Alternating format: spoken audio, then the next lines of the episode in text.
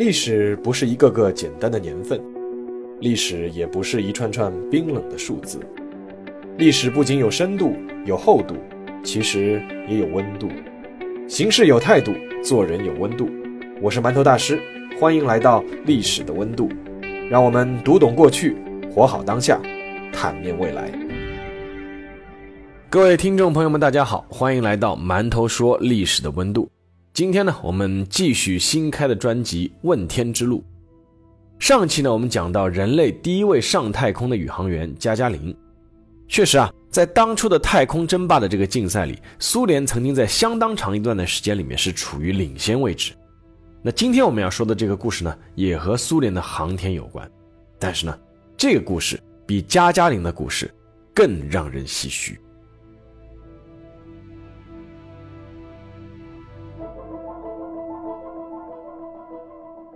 一九六七年四月二十四日早晨六点二十四分，苏联奥伦堡附近的平原上空出现了一个急速下坠的物体。从外形上判断，应该是人类的一艘宇宙飞船，但是已经距离地面如此之近，飞船却没有放出任何降落伞，这导致飞船如同一枚炮弹一般撞向地面。飞船与地面发生接触的一刹那，没有悬念，发生了。巨大的爆炸，火光吞噬了一切。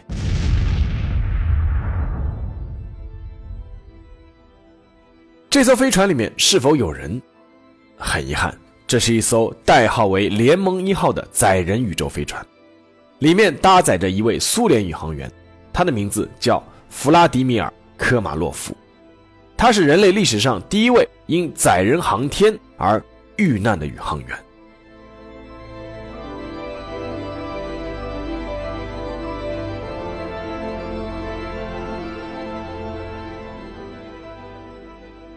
在二零零一年人教版初中语文第五册，有一篇课文详细记录了科马洛夫遇难时刻的故事。在这篇题为《悲壮的两小时》的课文中，科马洛夫在人生的最后时刻所做的事，可谓是催人泪下。按照这篇课文的描述，科马洛夫发现飞船的降落伞不能正常打开，随即呢就向地面的苏联方面报告。于是呢，在他坠落前的最后两个小时。是向全世界直播的，包括他的家人在内，数以亿万计的观众全程目击他人生的最后时刻。在这场直播中，这个课文描述了不少慷慨激昂的话语，我们可以做一些节选啊。比如说，里面写道：“科马洛夫眼含热泪说：‘谢谢，谢谢最高苏维埃授予我这个光荣称号。我是一名宇航员，为宇航事业献身是神圣的，我无怨无悔。’”课文还描写到。苏联的领导人还能说什么？他把话筒默默递给了科马洛夫的老母亲。世上最残酷的事情，莫过于母亲亲眼看着自己的儿子死掉。此时，科马洛夫满头白发的母亲心像刀扎似的疼痛。他说：“儿子啊，我的儿子，你……”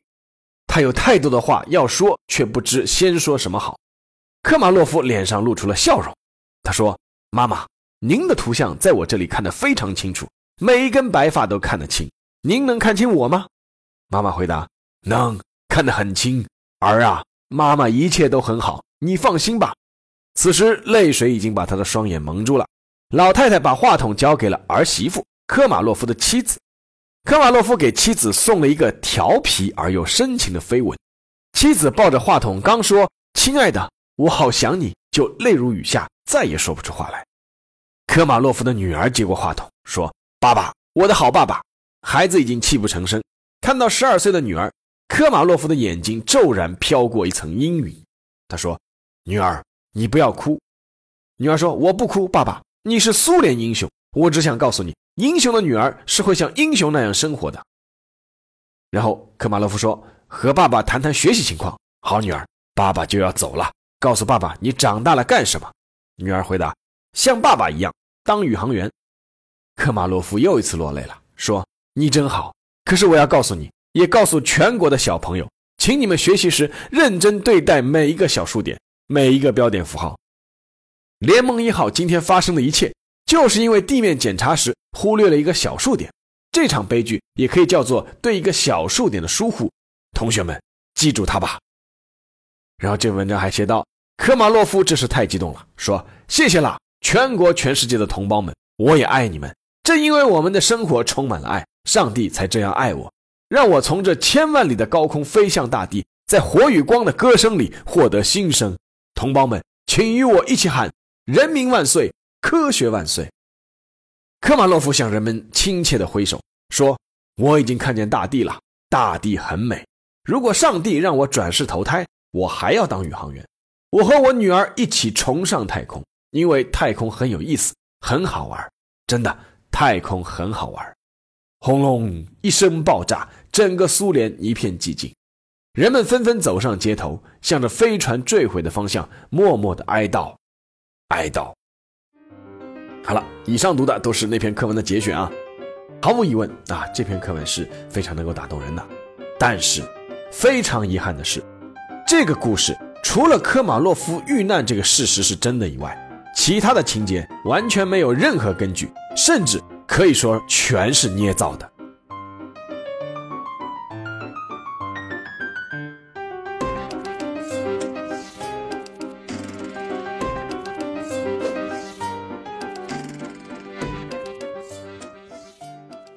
按照课文提供的索引，这篇文章摘自1995年的《读者》第二期，作者呢是山东青年文化馆的冯绍明。其实原文还有一段更戏剧化的文字，是这么写的：说一位青年发疯一般冲进指挥台，抢过了话筒，说：“科马洛夫同志，请让我与您说一分钟的话。科马洛夫，我是你的情敌，是你情人的丈夫。”啊，这里插一句啊，这个科马洛夫原来还有个情人。回到这个原文说，一个小时前我还很恨你，想等你回来与你决斗，我发誓要杀死你。现在我明白了，他为什么会爱你，你是最崇高、最伟大的男子汉，就让他爱你吧，我也爱你，全苏联人都爱你，全世界的人都爱你。大家可以想象一下那个画面，就是科马洛夫按照这个文章写，刚刚在宇宙飞船直播的画面上，当着全世界的人民的面和自己的妻子。和自己的孩子告别，然后他的一个情人的丈夫又冲进来说：“你是我情敌啊！”这个画面简直太美，不敢想象。抛开这种充满带有强烈主观臆想的这个话不说，我们也不深究了。就是这个一个青年就可以随随便便像发疯一样就可以冲进这个戒备森严的苏联这个航空的这个指挥中心，他还能抢过话筒。啊，甚至还可以不谈这个课文里面这明显的一些硬伤，比如说这宇宙飞船进入大气层，这个下坠后居然能足足下坠两个小时。那我们就说说看这篇课文最大的问题，就是当时美国和苏联处于太空争霸的最白热化的阶段，科马洛夫执行的这项任务是为苏联的载人登月做准备的，是属于绝密的，当时根本就没有，也不可能有面向外界的直播，而且还能长达两个小时。那换句话说呢？这篇课文所有的感人肺腑的话，都是这个作者凭空臆想出来的。有一位作家叫叶永烈，很有名啊。他曾经表示，就是无法理解这篇文章是怎么过五关斩六将入选到课本里的。那关于这篇课文，其实不是我们今天想讨论的事情，就是这篇课文怎么会入选这个课本的。但是呢，这个是做个引子，就是我们今天要说的其实是科马洛夫这个遇难这件事情，因为这件事情确实是真的。不过呢，就是科马洛夫遇难这个是一件非常悲壮的事情，但是呢，这种悲壮是在两个小时之外的。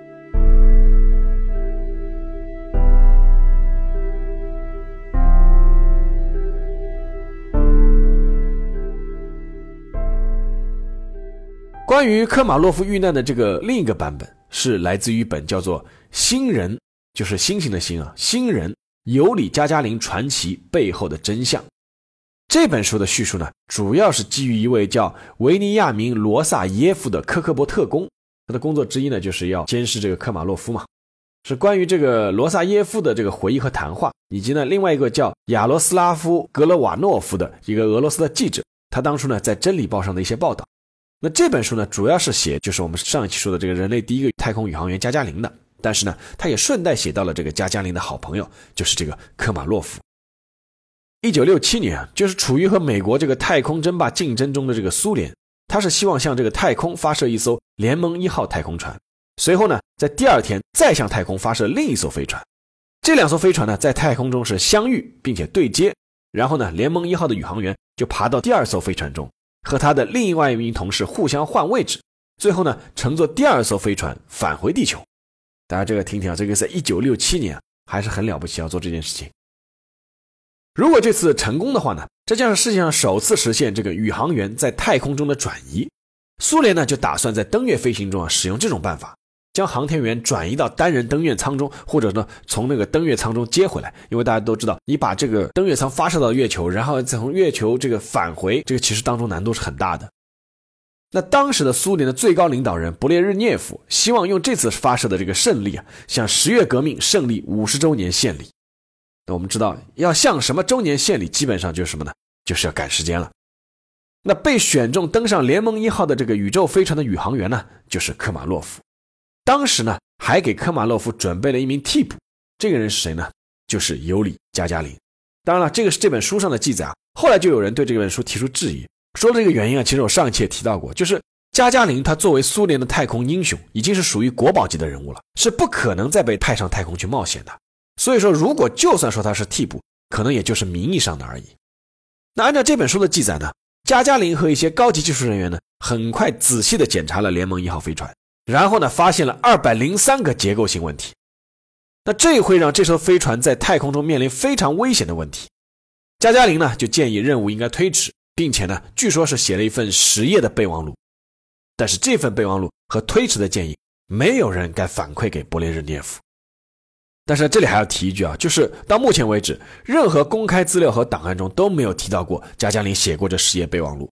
那那本书的作者呢表示啊，他说我们有自己的消息渠道，但是作为我自己个人认为啊，飞船当时肯定是存在一系列的问题和隐患的，这是没问题的。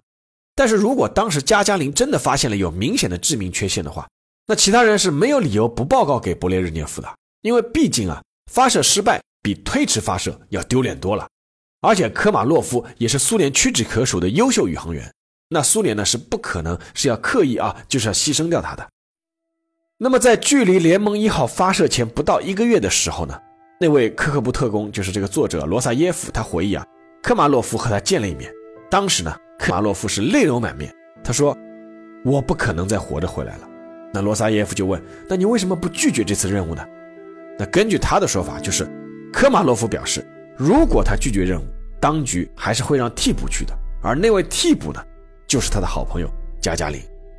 那说句实话，这个虽然那个科马洛夫和加加林的私交确实很好，两个人经常一起去打猎啊，但是就像前面说的原因，那替补我觉得是不可能轮到加加林的。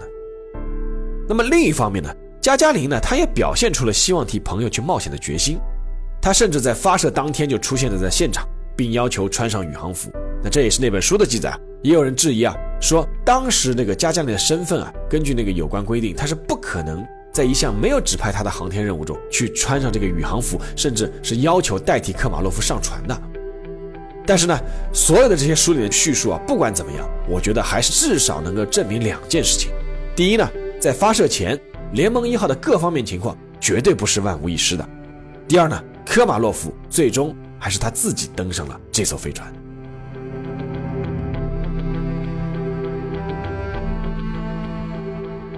一九六七年四月二十三日凌晨，联盟一号顺利发射升空，科马洛夫人生最后一个二十四小时由此开始。在成功进入预定轨道之后呢，联盟一号的故障开始接连发生了。左太阳能电池板无法打开，使得飞船只能用一半电力来操作仪表。由于一半的太阳能电池板没有打开，遮住了散热器，导致热量不能散发，这也使得姿态控制系统失灵了。这意味着什么呢？就是飞船开始缓慢的翻转了，然后呢，通讯系统又失灵了，只有备用的可以使用。在这个飞船进入轨道的第五圈的时候，离子感应器又失灵了，它无法进行定位了。科马洛夫只能改用手动控制，但是呢，也没有效果。从飞船环绕地球的第七圈开始到第十三圈，精疲力尽的科马洛夫开始进入睡眠，与地面停止了联系。就是大家可以看一下，就这些故障怎么可能因为只是算错了一个小数点呢？而且说句实话，算错小数点这种低级的失误是不太可能出现的。而就在这个时候呢，基于飞船出现的各种状况，苏联的地面当局已经把加加林叫到了指挥中心，但不是要他去替补，是看看他能否提供什么帮助和建议。最终呢，指挥中心决定取消第二艘飞船的发射，曾经也有人提议说要发射第二艘飞船去营救科马洛夫，但是呢，当局对这个第二艘飞船是否能不出故障，他也没有信心，也没有把握。在联盟一号环绕地球到第十七圈的时候，燃料即将耗尽，科马洛夫返回地球的要求被允许了。但是当时的人心里都有一种隐隐的感觉，那就是科马洛夫不可能活着回来了。这个时候，科马洛夫操纵着已经出现大规模故障的联盟一号，在太空中做着最后的挣扎。由于姿态控制系统失灵，飞船在制动点火的关键时刻不能保持稳定。科马洛夫显然想通过滚动的方式稳住飞船，调整飞船的方位以便点火，但是失败了。到第十八圈的时候，飞船正确定向，正常旋转，制动火箭点火，飞船准备弹道式重返大气层。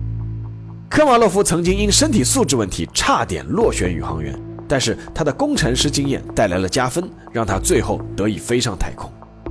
然而，在飞船继续旋转和滚动中降落的时候，科马洛夫发现了一个致命的问题，那就是主降落伞因为在打开过程中发生了扭曲，打不开了。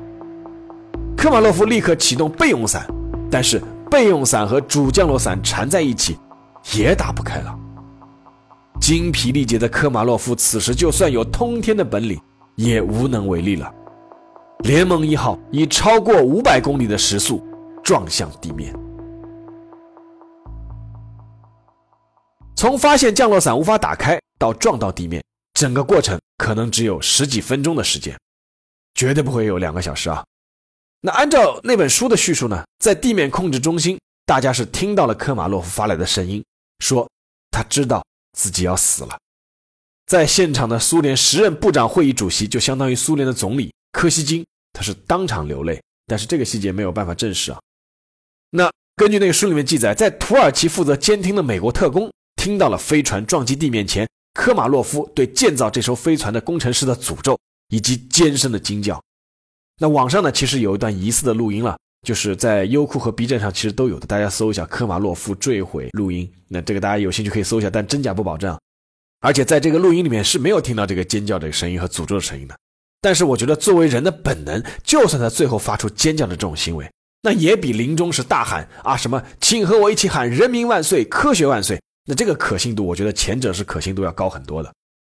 那美国的历史学家阿西夫·西迪基啊，曾经有一份联盟号飞船科马洛夫最后的时刻记录，他是从俄罗斯国家档案馆中查到这份记录的。那当时科马洛夫就说：“激活，激活，不用担心，一切就绪。”那地面控制中心就说：“收到，我们也没担心。你感觉如何？一切如何？完毕。”科马洛夫说：“我感觉棒极了，一切就绪。”地面说：“收到，我们的同志们建议你深呼吸。”我们在等待着陆，完毕。科马洛夫说：“感谢你转达信息，分离确认。”然后后面声音就听不清楚，然后地面就说：“收到，分离确认，通讯中断期，加油。”那这里进入大气层可能会有个通讯中断期，然后就地面就不断的呼唤那个科马洛夫的名字：“你能听见我吗？完毕。你能听见我吗？完毕。你能听见我吗？完毕。”但是就没有传来任何的回答。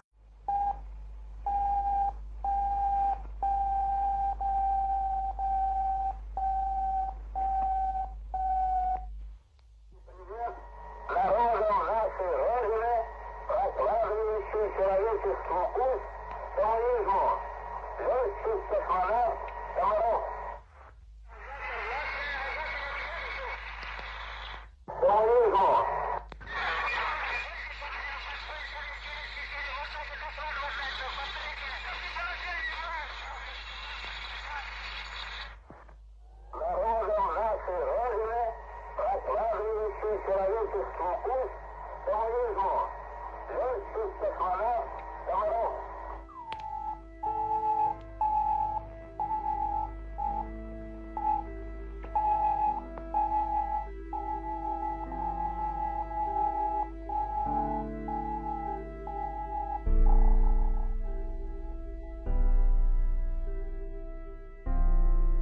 一九六七年四月二十四日早晨，随着一声轰然巨响，联盟一号带着巨大的冲击力撞到了地面上，火光冲天，粉身碎骨。科马洛夫的遗体最终只找到了一小段足骨。一年之后，他的好朋友加加林在一次飞机失事中遇难。再过了一年，美国宣布阿波罗十一号登月成功。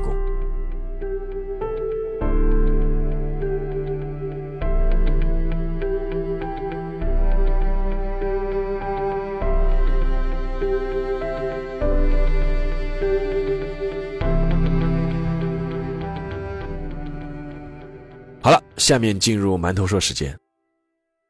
二零零三年神舟五号返回地面的时候，杨利伟出舱的镜头，据说啊是重拍了一遍的。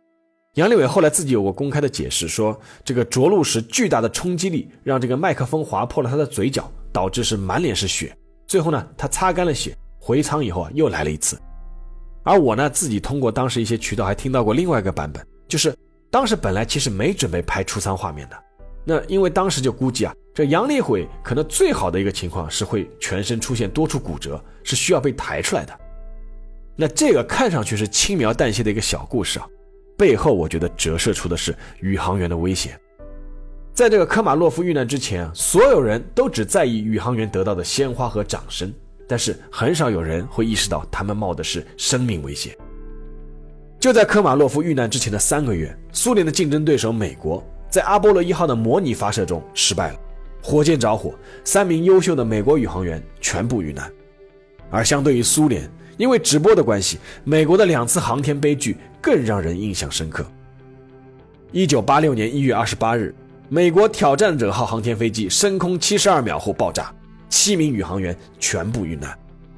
二零零三年二月一日，美国哥伦比亚号航天飞机在升空后于德州北部上空解体，七名宇航员全部遇难。在杨利伟之前，全世界已经有二十二名执行任务的宇航员在探索太空的过程中献出了自己的生命，而其中有十一个是在返回地球时候遇难的。人类探索太空的道路从来不是一条坦途，而且充满艰辛乃至巨大的危险。但是，一代又一代的航天人前仆后继地顶了上去，所以其实根本不需要过多的渲染。更不需要去捏造所谓的煽情，在这个领域，国籍和国界其实已经变得很模糊了。他们是全人类共同的英雄。英雄，首先是人，是人都有人性，并不是一定要喊“人民万岁”才配得上英雄这个称号的。